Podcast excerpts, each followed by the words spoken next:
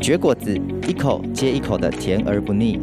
果子是带有人情味的沟通，它出现在童年的回忆，出社会后办公室午茶圈圈，它走进家人朋友的饭后时光，又见证两人爱情的温度。有时它伴随一段增广见闻的旅程，有时又成为节气的伴手必备。让我们一同绝果子，生命展现新色彩。Who choose you will 大家好，欢迎来到绝果子，这是一个访谈性的节目，那探索晚熟世代的成长与挑战。我是奶粉罐，本季我们在谈论的是职场议题。那我们要邀请到一个我们有一段时间没有在我们当中的啊、老朋友，是花生糖。花生糖其实是我们第啊、一第一季的啊、第一位首位嘉宾，在我们访谈的时候也给我们很多很多的宝贵的意见哦。那呃，我们今天主要在谈论的这个题目，主要是有关于就是。啊，离职哈，离职这一件事情，其实，在我们这个晚熟的世代里面，其实非常的常见哈。那我们就请花生糖来跟我们大家呃打声招呼。Hello，大家好，我是花生糖，我们又碰面了。是的，我们真的是在呃这一年半里面，花生糖也一直都有在 follow 我们的啊、呃、很多的主题哈。那这一次呃特别花生糖就想说来跟我们分享一下，哎，你在。啊，这一段期间你好像啊转换了你的工作哈，这是一个长期。你之前我们在一年半以前的访谈里面，你谈到啊你的那一份工作，我们也许也许稍微帮我们的听众们回顾一下，就是这个过去的呃那一份工作是怎么样的一个内容？嗯，我之前呃是在从事社服业，就是非营利组织的工作，对，那主要是在服务弱势的儿童，对，然后做课后照顾这样子。嗯哼哼，对，那像这种社区服务的工作，好像当初也是啊，根据自己的里面的一份热忱哈，那是特别跟孩子们有关系吗？对，我主要是服务的对象是国小的学生，对，那呃，我在这一份工作其实就是已经接近八年的时间了。那呃，一开始啊、呃，就是我从大学毕业的时候，其实我就已经。下定志向想要从事 NPO 的工作，对，但是啊、呃，中间有尝试过很多其他不同的工作。嗯嗯嗯，举例像哪一些工作？呃，我之前就是呃，还有做过像啊、呃、一般的公司的业务助理啊，然后啊、呃、房房地产销售啊等等的，然后后来啊、呃、最还有做过像那个公部门的。工作，但是那是约聘人员的工作，那主要是服务成年人，对，就是十八岁以上的成年人，对，嗯，是是，所以这样听起来这，这呃转到目前为止的呃这些尝试里面啊，就是感觉都是一些很不同取向的一些呃一些工作性质哈。对，因为当时候虽然知道说自己很喜欢小孩，然后也很有心想要从事 NPO 的工作，但是。总是会觉得说，哎，还是很想知道这个世界上，对，到底大家都在做些什么，所以就想说，哎，那我不然我也朝商业的发展去走走看，这样。那这样子绕了一圈之后呢，我发现我自己还是最喜欢接触人群啦，就是，呃，所以我那时候会在公部门。做那个服务成人的工作，那但是服务成人的工作之后呢，你会慢慢去发觉说，嗯，我喜欢接触人，可是我喜欢接触什么样的人呢？再慢慢去聚焦，对，你就觉得说，哎，我 我最喜欢的其实还是小朋友啦，对，但小朋友也有分嘛，学龄前啊，好，或者是国小阶段、国中阶段，好，或高中阶段，但是，嗯，呃，我前面的 NPO 工作的话，就是在做国小阶段的小朋友，对，那。一开始我是用一种就是像社工社工的服务的心态哦，去去做这份工作，但是因为呃这份工作它其实它的取向偏向于教育，对，因为它是做课后照顾，所以呃我自己觉得这个工作跟教育也算是息息相关的，对。那我因为在这个 NPO 工作里面也认识了很多的学校老师。主任啊、校长啊等等的，那呃，可能比一般社会大众对于老师这个行业稍微又有多一些些的认识。所以在转职的过程当中，怎么帮助我们一步一步的去厘清说，哎，到底我我我真正啊、我真正到底在乎的是什么，或是我真正会为什么会啊、就是这个，甚至我们我觉得可能我很好奇的也会是说，那啊、我们啊、会不会又更确定，或是未来的啊、呃、下一步又会是怎么样呢？其实每个人在人生的啊、目标，就他的过程当中，他一定会遇到不同时期有不同的想法嘛。那你每一个时期的需求也都不同。那比如说像我在单身的时候，我可能就只觉得哦，OK，自己做起来工作做起来开心就好了。那薪资对我来说可能不是这么重要。可是，可是对某一些人来说，可能他必须养家糊口啊，然后可能薪资是他的首要，所以我觉得每个人的考量都不同。那我之所以后来转职，有一个很大的原因，也是因为呃，我自己要必须抚养一个孩子，对，那我就觉得说，哎，其实呃，在孩子的成长过程当中，我需要有更多的时间去陪伴他，对，尤其是他在学龄前的时候，对，那嗯。所以，因为当我之前做，虽然我之前的 NPO 工作是我喜欢的工作，但是他的毕竟私人单位还是工作时间还是很长的。对，那我每天就是必须把孩子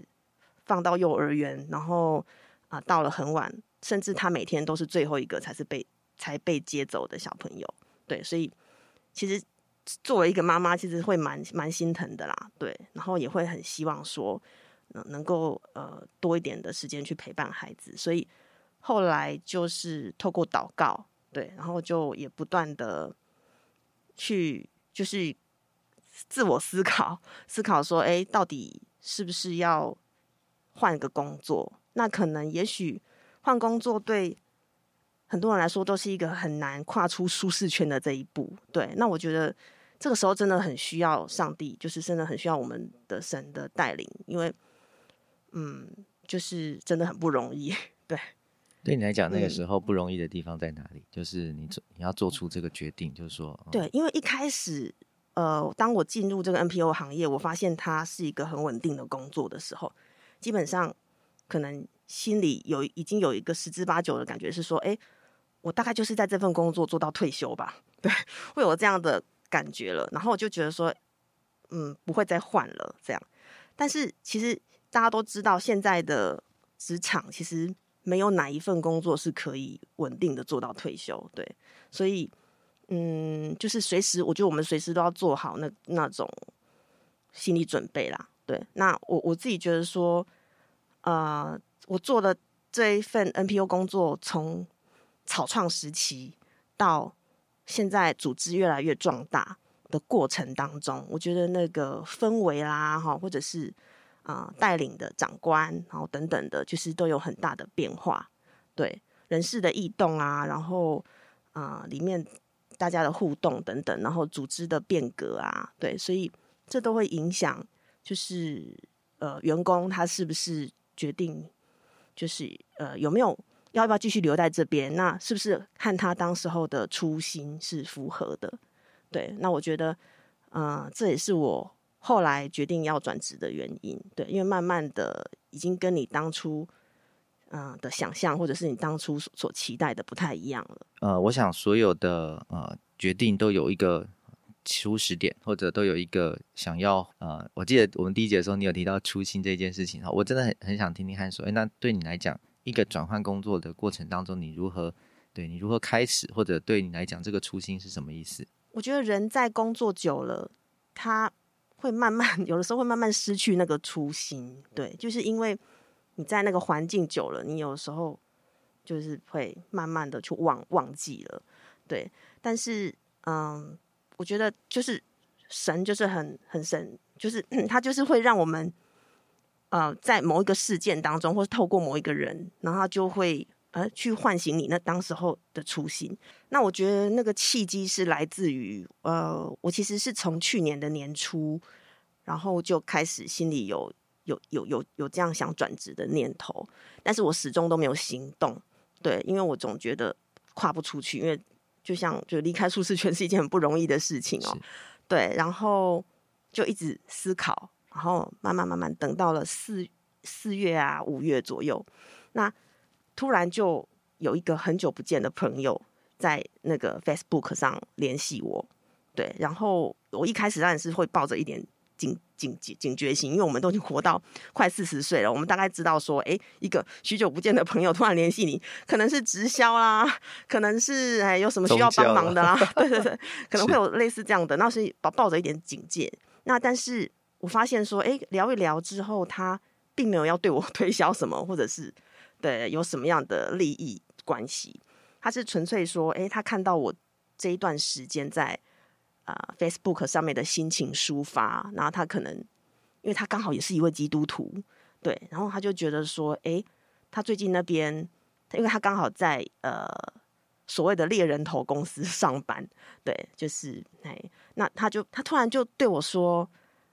哎，那个我觉得啊，你最近的就是工作状态啊，好像是不是就是让你心情感觉是不是有点。郁闷这样子，那我这边刚好有一份工作，你要不要试试看？对，那我就问了他是什么工作。那刚好因为我们做非营利组织嘛，其实我们都有在 follow，就是其他的非营利组织。好，那我们也有时候其实也很认同其他的组织的做法，因为大家都是为了这个事社会在共好这样子。那呃，就他就跟我说了另外一一个呃组织有在征人，对，那我就。觉得说，哎，好啊，那也蛮想试试看的这样子。那因为要去那个新的组织面试之前，我必须做功课，所以我就花了蛮蛮多的时间去去研究哦，这个创办人，然后这个他的组织在做些什么，然后就因缘际会了，就发现他的关系组织，对对，然后哎，就突然他们的关系组织是在负责做实验教育的一个组织这样子。然后我就觉得说，哇，那这个其实跟我目前其实在做的工作很雷同。那呃，创办人的理念也是我很喜欢的，对。然后，嗯，于是我就是想说，那就试试看，对。然后，因为那个组织其实很远，在屏东，对。然后那时候我就想说，哇，屏东哎，从北到南，这是一个好大的挑战哦，对。然后我是不是要去这样子？那但是觉得说。就是平，就是祷告，就是祷告说：“哎，神啊，我，你这是你要我，就是离开我的生活圈，到新的地方去嘛？对，那那段时间真的是很很多的彷徨跟无助，但是 就恰好在那个屏东的工作要面试的前一天，我确诊了。对，然后我确诊了，我心里想说：哇，那是不是就是神要我放弃这个机会？因为就没有办法下屏东了嘛？对，那。没想到我通知了对方说我确诊了之后，对方竟然说：“哎，你可以视讯 面试。”对，那我就说：“哦，好啊，那你们既然有开放视讯面试，那我我我就也试试看这样子。”那又开启了我我的第一次啊、呃、进入教职的这个面试这样子。对，那是屏东的一间实验小学。对，那那我就觉得说：“哎，那呃有了这个面试的。”的经验之后，我就发现说，其实那呃，我我好像其实也可以从就近，就是在桃园啊、中立一带，可以也可以试试看，嗯、呃，就是考试，就是考考看这边的学校这样子的老师。嗯、那我我就呃，那就是因为我其实有了那个面屏东的面试经验之后啊，那我其实就有在思考说，哎，这是不是转职的契机？所以。我有呃回到教会去跟我们牧者有稍微做过一下讨论，对，然后就嗯就觉得说，哎，对，牧者也有给我一些方向啦的的建议。那我觉得说，嗯，那这个部分就是反正我就交给神。那如果真的神要我的离开原本的生活圈，那应该就是这一切都会很顺利这样子。对，所以呃我就开启了我。回就是在桃园也持续在做面试的动，就是这个这一条路就被我打开了，就是转职的这个契机就被我打开了。对，好，那接下来我们稍微休息一下下，啊，我们先听一段音乐，然后接下来我们要再进入到下一个主题。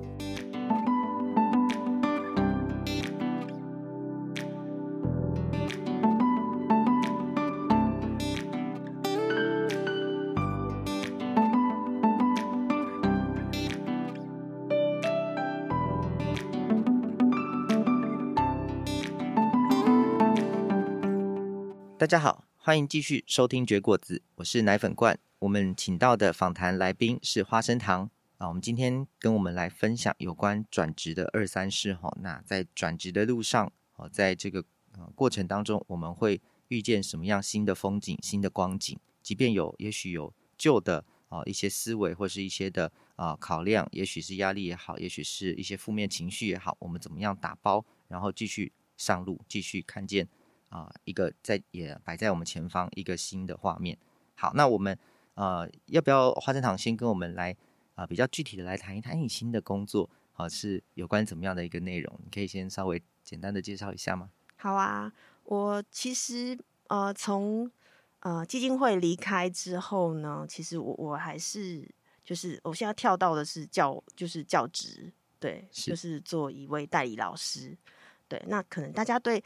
代理老师有一些不了解，就是一就像我一开始，我可能觉得代理老师是不是就是代课老师？那代课老师是不是就是有的时候有工作，有时候没工作呢？对，是不是一个不稳定的工作？那我觉得，呃，就刚好也跟大家来分享一下，就是说，其实代理老师就是呃学校所谓一年一聘的老师，对，是就是说，嗯、呃，他呃一年你先到学校呃先。教教了一年之后呢，后面可能在呃，大家会看你的呃教学的状况啊，或者是你在学校的工作表现，然后再决定说明年要不要续聘你。但是通常如果大家呃已经了解你这个人然后，只要表现不算太差，我想基本上都会有机会留下来的。对，是，毕竟他们还是会也这也是一个职场，所以这个在这个职场里面，当然他们也会希望说啊，能够跟啊稳定的人。好，来一起来共事。对，那接下来呃，就是帮。那我想啊，毕竟它是一份新的工作哈，我觉得新的工作里面也都有一些你觉得有有趣的，或者说跟自己的原来预想的。你刚才其实我们已经在在想象，就是有一个想象当中的代代理老师，但是有一个实际上面现实当中的啊、呃、那一个呃就是状况，所以好像从理想进入到现实着地的时候，这一刹那有时候碰撞的时候并。会让我们摔得鼻青脸肿，有没有？呃，或者说对你来讲很大的一个差异啊，或者很大的一些刺激，有什么？有什么是这样子的？嗯，因为就像我前面呃有有提到过说，因为我我的上一份工作，它其实虽然是在 NPO，但是它其实跟教育是比较有关联的工作，所以其实我其实对学校的生活环境，哦，他的工作环境已经有。有一部分的认识了。那当我进来里面之后呢，其实我发现说，哎，其实呃，大部分可能很多人会有一个迷思，会觉得说，哎，是不是做老师就是你一定要很会教书啊？比如说你可能有某一个科目是特别的在行，对。那呃，其实代理老师有很多很多种的类型。那我我刚好应征进来的这个类型呢是。比较偏向于做教育局的工作，对，那他是在呃承办一个就开开创一个新的中心，对，就是等于呃我们的政府单位会有很多在局处下面会有一些小小的中心，对，那这些中心需要有人去规划去啊、去开创它，对，那我刚好呢，我的个性本身又是很喜欢做开创型的工作，对，所以我就觉得哇，真的是太适合我了。对，一开始，啊、虽然我在前面哦，就是有面试过几间学校的代理老师，但是因为当时我没有教学经验的关系，因为我本身就是我不是有教学背景的老师，那但是因为我又非常喜欢小孩，那我就觉得说，就神就是必定会为我们 为我们安排说适合我们的职务这样子。那我我一我我做的这一份工作，它其实是比较偏向行政工作。对，那啊、你要写很多的计划啦，然后去跟政府单位呃申请经费，然后来办活动给学生，对，去参加，然后可以接触各个学校的老师、校长，对，等等的，就是它是一个偏行政，但是又很需要跟人沟通的一个工作。那我就觉得说，哎，是非常适合我的一份工作。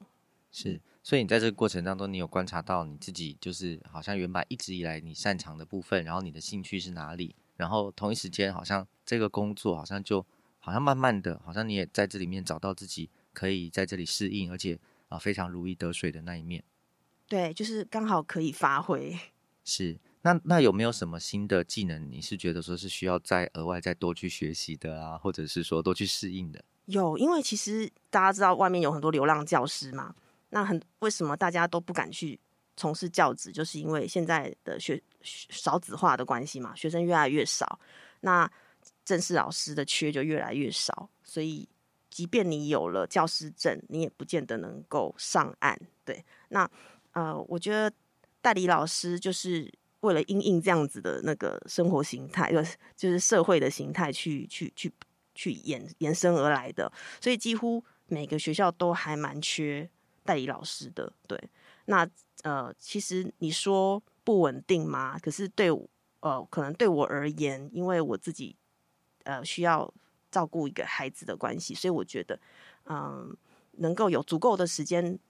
陪我的孩子是我的首要选择啦。对，那嗯，我并不会担心说未来。